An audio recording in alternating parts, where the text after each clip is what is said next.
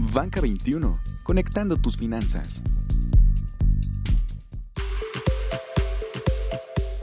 Este es el podcast de Banca 21.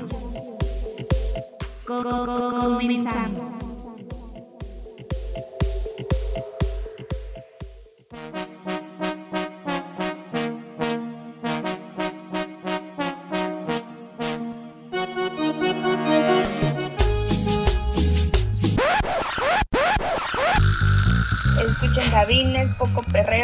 Quiero. Si me ven en Tinder, déjenme un super por favor. Que su clic es nuestro salario. Nos vemos. Con el tamalero, la próxima semana toca el panadero con el pan. La verdad solo espero que Ricardo Arjona no vaya a hacer una canción del taxista y el eso es un tema positivo, ¿no? Eh, ¿Cuál fue la pregunta que me hiciste? Estoy aquí sacándole una foto a la luna. Desde, desde. Yo soy Karen Guzmán. Yo soy Mike Enzastigue. Yo soy la voz misteriosa. Yo soy Belén Saldívar. Yo soy Antonio Hernández. Soy Edgar Juárez. Yo soy arroba Julius Clan. Banca 21. Yo te lo recomiendo.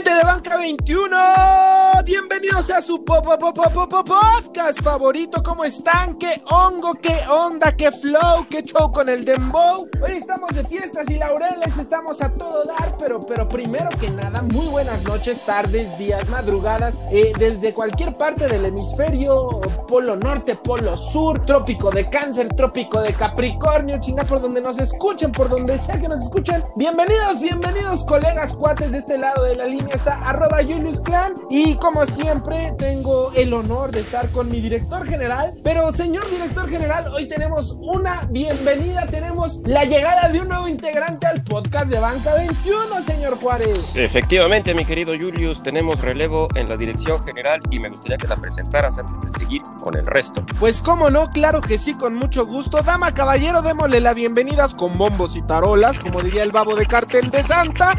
A la nueva integrante, a una nueva voz. Y sí, es una dama, esto deja de ser el club de Toby. Con ustedes, la señorita Belén Saldívar. Por fin, al fin dejan de ser Club de Toy. Estoy muy feliz de que dejen de ser Club de Toy y sobre todo nosotros? estoy de que me hayan invitado, amigos. Es, en verdad estoy muy feliz. Muchas gracias por esta oportunidad. Espero no decepcionarlos. Gracias a ti por existir, Belén, y por unirte a este bello podcast. Este, también mandarle un saludo. Niña Karen, no te estamos reemplazando. Te mandamos un abrazo. ¡No! Pero pues, pues, pues, Belén es un gran elemento. Ellas nos van a reemplazar a nosotros muy pronto. En algún Sí. momento. La verdad es que sí, ¿eh? O sea, poco a poco esto, yo no sé ustedes, pero cuando a Karen y a mí nos toque estar juntas al fin, uff, prepárense. Uf, Nos, va- nos Uf. van a dejar fuera de micro. Eso es un hecho. del microbús. Pero bueno, en fin, señoras, también está, como siempre, el buen Antonio Hernández. ¿Cómo están amigos de Banca 21? Yo sigo con mi voz de COVID, no, no es cierto, es voz de gripita nada más. Y nada, saludando a mi queridísima Belén Saldívar, esperemos que se quede por muchas temporadas de este su podcast favorito de banca y otros temas financieros que a nadie le importan. Y damos paso también a la voz misteriosa. Hola amigos, muy buenos días, tardes, noches. Yo sigo en Nueva York, aquí en la 55 y Broadway más o menos. Hay un barecito bonito. Y bienvenida a Belén, que es una gran reportera, una buena muchacha, pero bebe. Eh, algún defecto de tener la mujer. Como Vara, Pero como bien, Vara pero Barros. bueno, como Mara Barros, como Mara Barros. Pero bien, a derrumbar el patriarcado y este club de Toby que no es Abajo el por nuestra culpa. Abajo el patriarcado. obviamente, amigos, lo siento mucho por ustedes, perdónenme, El pero los amo. eras tú, eras tú, eras tú. Bueno, Bueno, esos son otros eh, temas. Juárez, ¿de qué vamos a hablar hoy? Hoy, eh, si ustedes... Del premio Nobel, ¿no? Del premio, bueno, aparte Ah, ¿no? de, de- de- del premio Nobel, que como decía el buen Julius, felicidades a todos ellos. Eh, hoy vamos a hablar de un tema que yo creo que no pierde vigencia, que sigue ahí en la agenda pendiente y que sigue como un tema importante, es el tema de la inclusión financiera en México. Eh, en México, bueno, nos, nos hemos caracterizado durante muchos años por tener una poca inclusión financiera. ¿Esto qué quiere decir? Bueno, pues que la gente, la mayoría de la gente no tiene todavía acceso a servicios financieros formales, pero bueno, eso lo vamos a estar detallando aquí en el transcurso de estos minutos. Pues vámonos a empezar. Y bueno, y caballeros, bienvenida. Lo que venga. Lo que venga, lo que sea. El tema de la semana.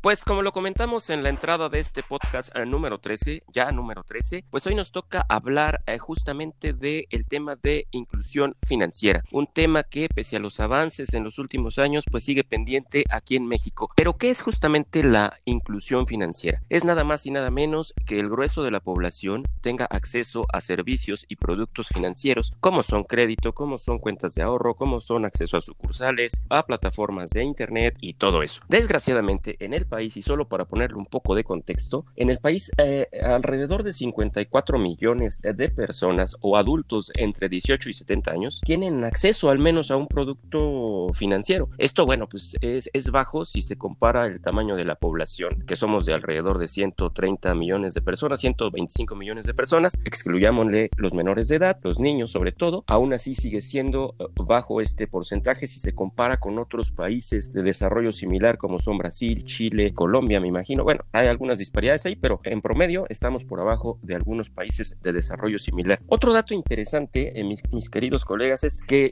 solamente el 47% de los adultos tiene una cuenta, es decir, una cuenta donde se les deposita su dinero y la mayoría de estas cuentas son justamente porque las abren cuando entramos a un trabajo, cuando entramos a una empresa y nos pagan ahí la nómina. Entonces, ¿por qué es importante la inclusión financiera? Porque si hubiese una, una mayor inclusión financiera en el país, hay un mayor desarrollo de la población, la gente tiene acceso al crédito, tiene dinero para poner un negocio, para comprarse un coche, para comprarse una casa, para contratar un seguro y obviamente una mayor inclusión financiera genera un mayor desarrollo y obviamente le va mejor al país porque crece la economía. Pero bueno, esto es solamente un poco de, de entrada. No sé, alguno de mis eh, queridos colegas, eh, Julius, eh, Toño, Voz Misteriosa, mi querida Belén, que ella nos va, nos va a hablar en específico de algunos temas que ella trae ahí sobre la mesa. ¿Qué más nos puede Para platicar? no perder la costumbre, que el buen Toño, ¿no? Por favor, dale la palabra al buen Toño, mi querido Toño, platícanos un poquito tú, que eres un maestro de estos números. ¿Cómo andamos en, en inclusión financiera? Básicamente, como bien comentas, Edgar, es, es uno de los temas pendientes que tiene este país, sobre todo en, en creo yo, en, en, en, un segmento de la población muy importante que son, que son las mujeres, que tienen comparados con, con los hombres en acceso al crédito, acceso a seguros y en otros eh, productos financieros que ahorita nos puede placar con más detalle mi querida Belén. Se está quedando atrás el país en ese tema, sobre todo si consideramos que hay muchas herramientas tecnológicas, hay muchas alternativas que ya se pueden usar y que se usan sobre todo en países asiáticos para que la población pueda acceder a servicios financieros. Por años, eh, no sé, me atrevo a decir que en la última década, este, Edgar y yo, que somos los más viejitos de este podcast, hemos venido, hemos venido escuchando recurrentemente de este tema, se avanza un poquito, de repente un año un millón de adultos más tienen acceso a cuentas bancarias, pero 500 mil mujeres más se rezagan. Es un tema que íbamos pimponeando, que eh, se han diseñado miles de estrategias y nomás no vemos claro por qué, por qué no se avanza. Yo supongo que es por el alto uso de efectivo que hay en México a la, a la población. De repente sí le cuesta trabajo decir, bueno, voy a abrir una cuentita, ahora que es tan fácil abrir una cuenta desde el teléfono celular y empezar ahí pues a hacer depósitos, a recibir su nómina, etcétera, y empezar ahí a buscar opciones, ya como bien decías, de crédito,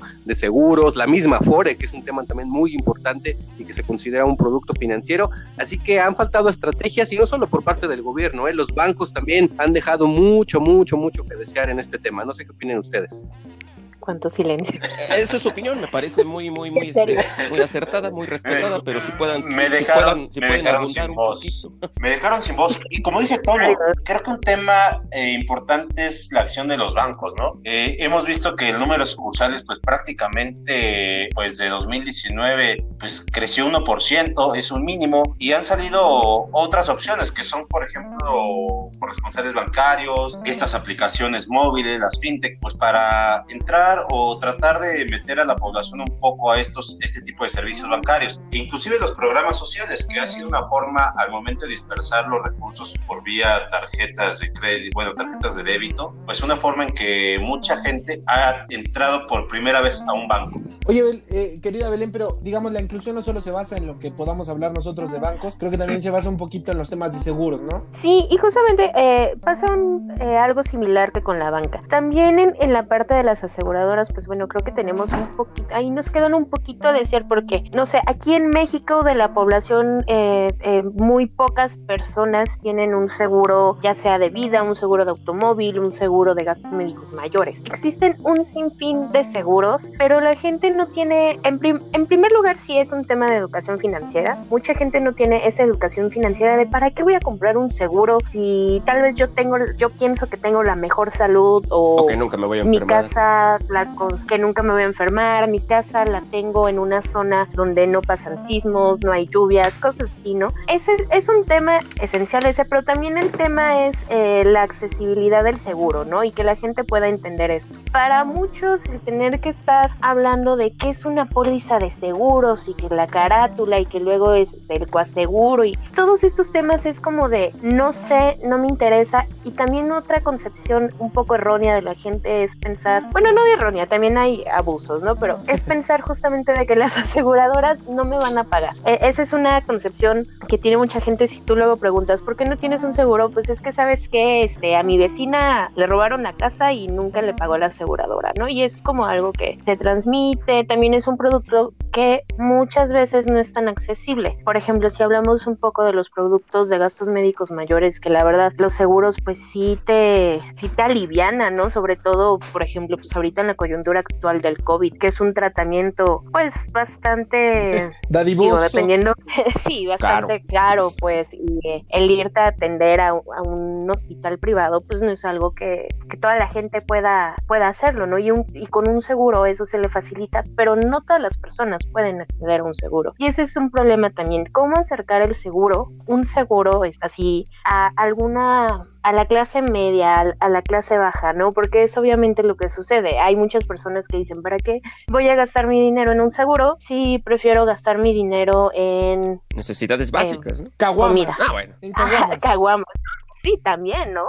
También está eso. Y por eso aquí en México, si ustedes ven eh, la cobertura del seguro como porcentaje del PIB, es muy pequeña, 2.2%. Y ni siquiera nos vamos a tener que ir como a países este, súper desarrollados. No sé, en otros países como Chile, la, el, el, la cobertura en comparación del PIB es de 4.6%. Y aquí en México sigue siendo 2.2%, de repente pasa al 2.3, luego 2.1, pero es literal, es la misma cobertura que tenemos desde hace 10 años. Las aseguradoras pues sí venden de repente muy bonito su producto y todo, pero creo que hay falta de ver, falta acercarse a más personas, falta tal vez igual desarrollar más programas con el gobierno para poder eh, acercar pues el seguro, no, no todos podemos tener las mismas posibilidades, entonces también hay crear productos más accesibles y entendibles.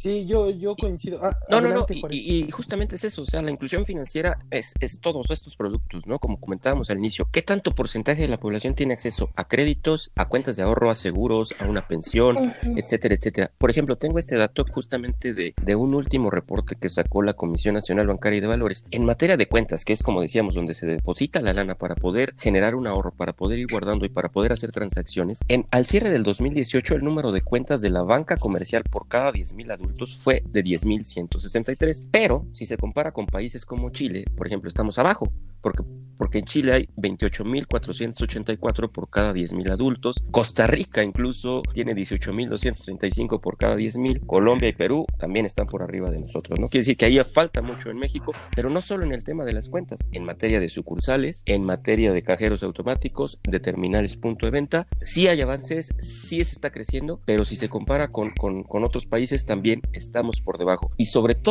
eh, se afecta más a las poblaciones rurales, a las personas, a las a poblaciones Exacto. que están eh, claro. lejos de, de, las ciudades, lejos de las metrópolis. Hay municipios, en, aunque si bien la mayor parte de los municipios está cubierto con servicios de, de financieros, es decir, donde se concentra a gran parte de la población, hay comunidades rurales que no tienen ni siquiera un cajero automático, ni siquiera un corresponsal bancario, y es ahí donde se debe hacer mucho trabajo. No sé qué opinas, mi querido Julio. No, es que era justamente lo que yo te iba a decir, ya no voy a hablar nada. No, no es cierto. Eh, pero, hay tanto por hacer pero, en este pero, tema, mi querido Jules. Es que ya todo, ya todo está dicho, pero no. Pero no, no todo está hecho. Justamente justamente Darío, yo creo, y no sé a expensa de lo que, lo que opinen ustedes, Toño, Edgar, Voz Misteriosa, eh, mi querida Belén, como no, eh, pero yo creo que hace mucha falta muchos, muchos esfuerzos, sobre todo a la población rural, ¿no? Que es un- uno de los segmentos definitivamente más olvidados. Si bien este gobierno ha planteado gran parte de su estrategia en este sector, pues aún es muy, muy, muy baja la penetración que se tiene. Por ejemplo, solo, solamente hay un porcentaje de 7% de cobertura de sucursales bancarias en poblaciones rurales. Si nos vamos a los corresponsales bancarios, si usted no entiende qué es un corresponsal bancario, Oxxo, 7-Eleven, Farmacia Guadalajara, todo, todo aquel punto en donde se puede hacer una operación bancaria, un depósito, es un corresponsal. Solamente el 31% de las comunidades rurales tienen un corresponsal bancario. Si nos vamos a las terminales punto de venta, todavía es más bajo, ¿no? 11%. Entonces,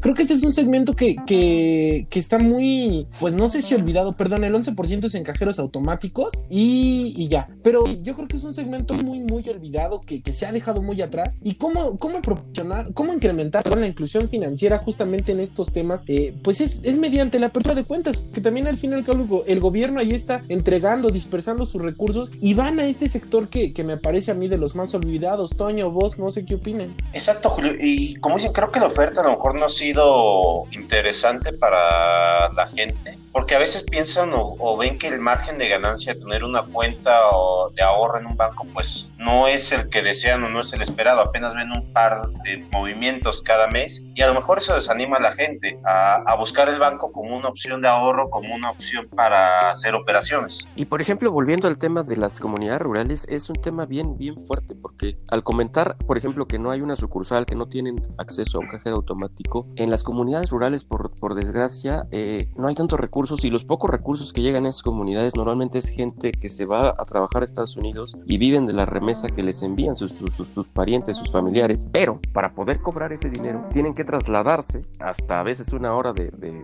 trayecto, tienen que gastar en pasaje, tienen que gastar eh, en tiempo. Y pues cuando llegan a su casa ya se les fue parte de lo que les enviaron porque tienen que moverse justamente porque no hay este tipo de infraestructura en esas comunidades. Y para continuar en, esta idea que, que plantea Edgar, este, la crítica, y, es- y sigue siendo una crítica recurrente, es que la, la población pobre, eh, y no lo decimos ni- sin ningún sentido peyorativo, la gente de bajos ingresos, pues no es negocio para las instituciones financieras, ¿no? El gran argumento siempre ha sido que es muy costoso, que no hay internet, que no hay caminos, a una lana llevar el efectivo a, las zonas rurales, etcétera, etcétera. Pero los grandes estudios, grandes este, analistas han dicho es que para los bancos pues no, es negocio poner una sucursal en un pueblito ahí alejado de, alejado de Dios, en estas tantas serranías, en plantaciones que tenemos en un país tan diverso como, México. Así que faltan esfuerzos tanto del, go- del gobierno como, como bien han comentado ustedes, pero también las instituciones financieras tienen mucho, mucho que hacer pues para llevar este tipo de, productos financieros a toda la población. Y bueno, no solamente cerrar este comentario diciendo que el contraste en, en zonas donde sí hay, por ejemplo, productos muy básicos, los, los famosísimos microcréditos, pues ahí son las mujeres las quienes administran, piden un préstamo para un changarrito, ahí ponen un negocito y si no, si no está, si no tienen una pareja o si se fue a Estados Unidos, ellas son las encargadas de administrar y son muy, muy buenas pagadoras para este, pues, este tipo de instituciones que se han acercado a las poblaciones rurales y que prestan entre 5 mil, 10 mil pesitos. Y se Yo creo que eso, yo creo que eso nos quedó claro cuando Belén preguntó en el SAT sobre cómo facturar las caguamas, ¿no? Exacto. Bueno, Oye, ya, ¿no? Pensé que ese ya era un tema que habíamos Eso no se va superado. a superar. Pero, Por favor. Bueno, pero el caso es que Oye, sí se pero puede. justamente eh, eh, regresando al tema, me, me viene ahorita a la mente lo que decía Toño, con base a lo que decía Toño. Eh, entonces, este, por ejemplo, esta iniciativa que trae la actual administración de que todos los programas sociales que justamente llegan a esas comunidades, eh, o que, por ejemplo, a través del banco, del Bansefi, ahora llamado Banco del Bienestar, se instalen eh, sucursales justo en estos puntos, ¿podría ser una buena idea o es nada más este puro discurso político? ¿Qué opinas tú, mi querida Belén? Pues es que yo creo que no, o sea, no puedes arreglar eh, esta situación diciendo voy a poner sucursales, más sucursales y ya. Obviamente es gente que, que tiene un desconocimiento tal vez de los productos que más allá de ponerle solamente una sucursal, necesitan una asesoría, necesitan sentirse seguros con lo que ellos van a sacar, ¿no? O sea, no es solamente como de, oye, te doy esto y te doy aquello y toma tu sucursal. Es también que le expliques a la gente el por qué es importante que cuenten con, perdón, con una cuenta bancaria tal vez, que cuenten con alguna FORE, o sea, ¿qué es la FORE? ¿Por qué les debe de preocupar su futuro? En el caso de los seguros, pues ¿por qué necesito un seguro? No sé, eh, justamente eh, regresando al tema de estas comunidades rurales, muchas veces son estas comunidades las que más se ven afectadas en sismos, en tormentas, en lluvias granizadas y muchos no cuentan con, con, un seguro, ¿no? Entonces obviamente son pérdidas de sus casas, de sus animales, de sus coches, de sus bienes y no tienen cómo cubrirlas, pierden todo prácticamente. Y hay, y hay, y hay esfuerzos, hay que reconocer, claro. que, no han, que, que, no han despegado del todo, pero ahí están. Se ha presentado por parte de los diferentes gobiernos, la más reciente, una política nacional de inclusión financiera, una estrategia nacional de, de educación financiera que justamente incluye todos estos temas. Oiga, amigos, pero creo que algo interesante, a menos de que tengan algo más que agregar, es que toda esta tecnología, los celulares, todo lo que está disponible ahorita, pues ha abierto una forma, una plataforma para llegar a esta gente que son las fintech, que son los neobancos, que puede ser una alternativa pues para eh, esta gente que a lo mejor no tiene una sucursal, pero sí hay al menos red celular en su comunidad, ¿no? Oye, ¿qué es un tenemos... celular? ¿Qué es un neobanco? ¿Qué es una fintech, maldita sea? ¿Qué es un neobanco? ¿Con qué se come? Mira, para eso tenemos al gran experto que es nuestro CEO, que nos va a explicar qué es un neobanco y qué es una Pues fintech. vamos a explicar los neobancos. Vámonos.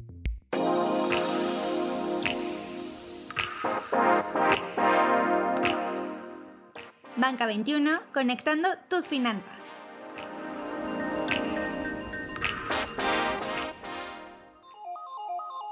Banca digital.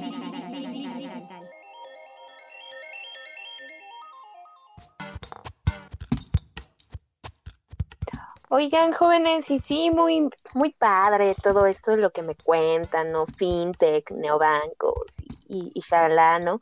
Pero, ¿de qué me están hablando, amigos? La verdad es que no tengo ni la menor idea de qué es un neobanco. Tengo más o menos ahí la idea No, de que es no, no una te lo fintech. puedo- Por favor, alguien. A ver, Un tú, Edgar Juárez, ya que. La palabra lo dice, es un banco nuevo. O sea, Oh, órale. El latín, o sea, viene del latín, Neo. O sea, ¿qué no llevaste epistemología o etimologías grecolatinas? Pero- Ahí en la pre. No, no, la verdad, la verdad, se supone Sí es, pero no es.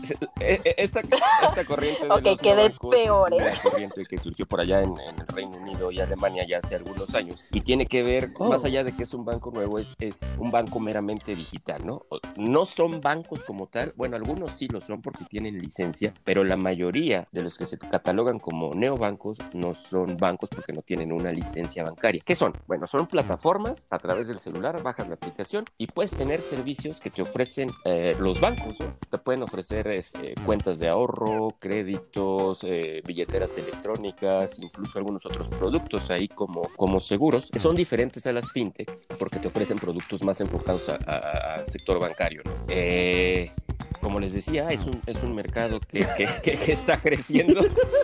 Como les decía, lo que no les estaba diciendo es un mercado Es nuevo, es nuevo. es un mercado que, que- que viene con una tendencia importante en todo el mundo. Ya hay muchos bancos, eh, neobancos eh, fuertes en, en- en algunos países. En México no es la excepción. Pero bueno, no sé quién nos quiere abundar, mi querido Jules, vos misterioso Toño, algo más de estas cosas. Que no se pierda la costumbre, el buen Toño. Toño, buen Toño. Toño, Toño. A ver, Toño, ¿Qué más nos pueden explícanos. de los Toño, neobancos? Toño. Básicamente son, son alternativas a la banca tradicional que no tienen sucursales. La gran eh, apuesta es que no te cobran comisiones, estas cosas raras, las letras chiquitas cuando firmas una tarjeta de crédito o un préstamo ahí que de repente tienes que pagar hasta por visitar al ejecutivo bancario, pues este tipo de cobros no lo hacen, ¿no? Y tienen una apuesta muy, muy agresiva a través solamente de descargar la aplicación en tu teléfono móvil. ¿Qué es eso de, teléfono celular, muchachos? Son términos de los 80. Hablen, exprésense con El Toño está mandando sus adelante. Smartphone. Notas Es por- smart, por favor. Y entonces, básicamente, pero, ¿qué más? Sí, para dejárselo muy claro a nuestra querida Belén, digamos que es un banco en tu teléfono móvil. O sea, tú puedes hacer prácticamente todas las operaciones básicas, Belén, a partir de descargar aplicación de firmas que ya operan en México, que te vamos a darle dos ejemplos muy claros, que es Nubank, que en México se conoce como Nu, o Binex. Fíjate, Belén, que, que además es un tema bien, bien bueno, bien interesante, porque cada vez se pueden hacer más cosas. Cosas. Por ejemplo, en un banco también puedes ahorrar. Existe el caso de G-Banco, que, que fue desarrollado por un banco que es Banregio. Y ahorita solamente porque tengas tu dinero ahí en tu cuenta de débito, literalmente por tenerlo ahí en la cuenta de débito, este, te genera rendimientos, por ejemplo, de 4% al, año, 4 al año. Eh, solamente por tener tu dinero ahí. Está con bien ellos. poquito. Es decir, te... pues sí, mi rey, pero por, por no hacer nada, ni siquiera invertir en, en CETES, pues no está nada mal, ¿no? Pues sí, por...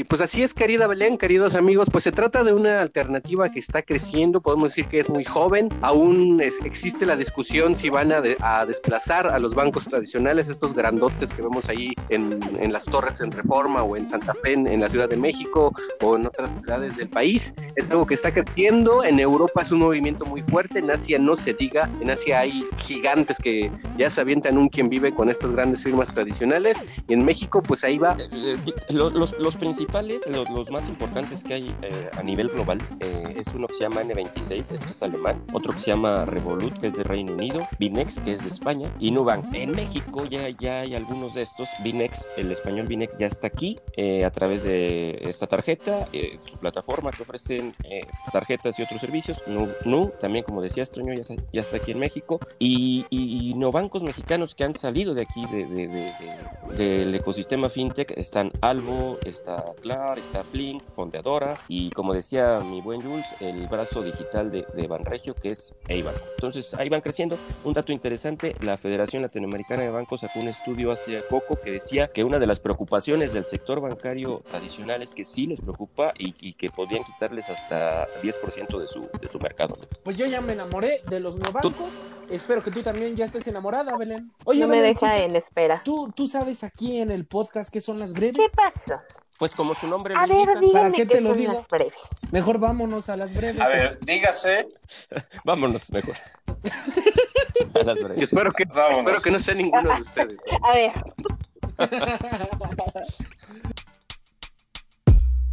Las breves de la semana.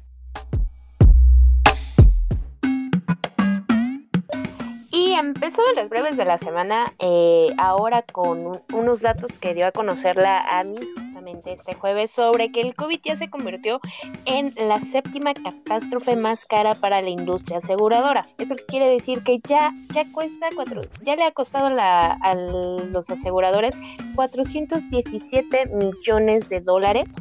Eh, supera en, una estimación inicial, ellos habían dicho que esperaban cerrar el, el año en 300 millones de dólares y pues bueno, ahorita ya vamos en 417 y solamente hay otras catástrofes que eh, están por encima de esta pandemia como el huracán Vilma del 2005 que es el más caro y ese está en dos- 2.311 millones de dólares y siguen sismos del 2017, huracán Odil, huracán Gilberto, el sismo del 85 en, en la Ciudad de México y otra vez los sismos caro de el COVID, sale caro. 7 de septiembre. Y en otra breve que pretenderá ser más breve que la de Belén, eh, y justamente hablando de este tema eh, central de este podcast de eh, lo que es la inclusión financiera, pues fíjense que Banco Azteca anunció esta semana que a través de su programa de educación financiera, que es uno de los más fuertes que se llama Aprende y Crece, eh, eh, eh, renovó oh, su, su alianza con el CONALEP, ¿no? Para, de colaboración educativa para la impartición de un diplomado de educación sobre finanzas personales y de negocios, en los que se impartirán temas como ahorro, crédito, emprendimiento, herramientas financieras, etcétera, etcétera, incluidos seguros y afores. Esto en beneficio de los miles y miles de alumnos que justamente hoy están en su casa.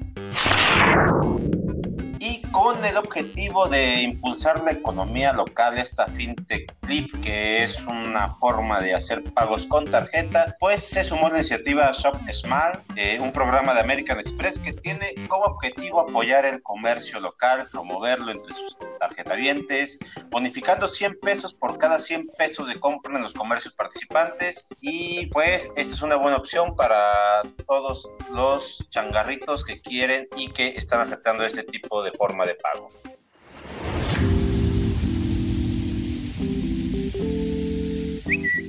Síguenos en nuestras redes arroba banca21mx.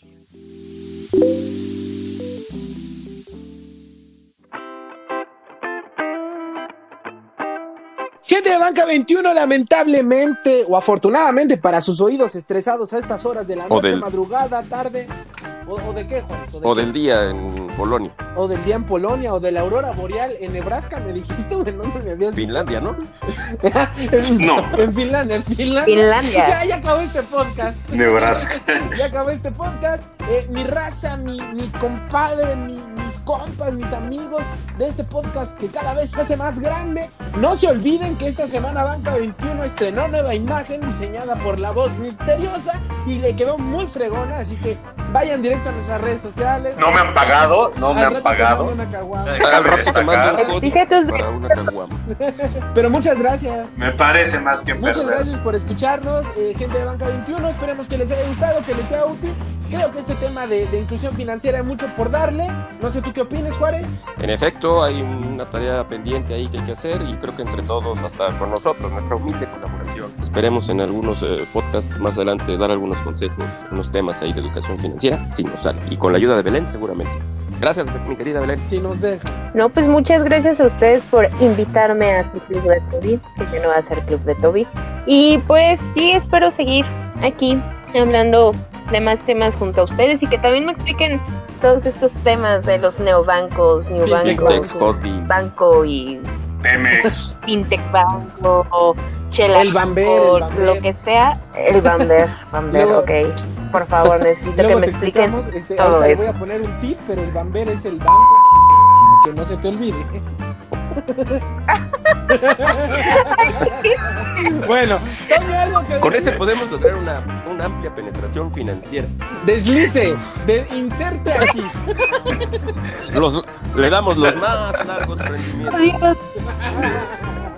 Toño, Toño, algo que decir, mi Toño. Nada, agradecer otra vez la presencia de Belén, que se quede muchos programas con nosotros y mandarle un gran, gran abrazo a la niña Karen. Síganos en nuestras redes sociales. Abrazo. Encuentren por ahí. Denos un bonito like, que de eso vive este equipo. Saludos. Voz misteriosa.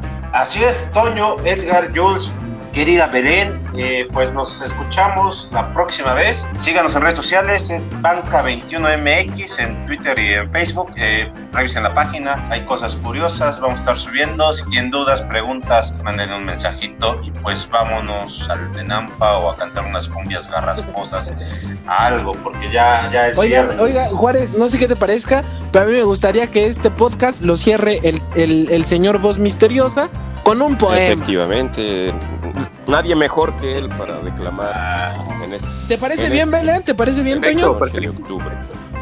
Claro que sí. Bueno, pues vamos a declarar un poema de esta mujer que ganó el premio Nobel de Literatura, que se llama Luis Gluck, o no sé ¿Te cómo parece se bien si le pongo Eh, musiquita así disculpe. como Bue- aquí es como clásica? como del- ¿Como a Bach o a Mozart? Tú ponle música, tú ponle lo que quieras. Órale. Bueno, vámonos, vámonos con este poema de la Voz Misteriosa. Gracias. escríbanos. Espérame, estoy buscando. Ya aunque sea uno de Sabina. Carajo. No, ¿saben qué? Ya, ya, ya, ya vámonos. Vámonos, ya de una vez. Vámonos al after. Bye, gente de Banca 21.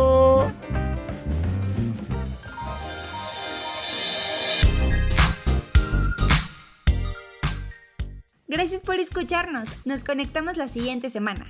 Síguenos en nuestras redes sociales arroba banca21 mx.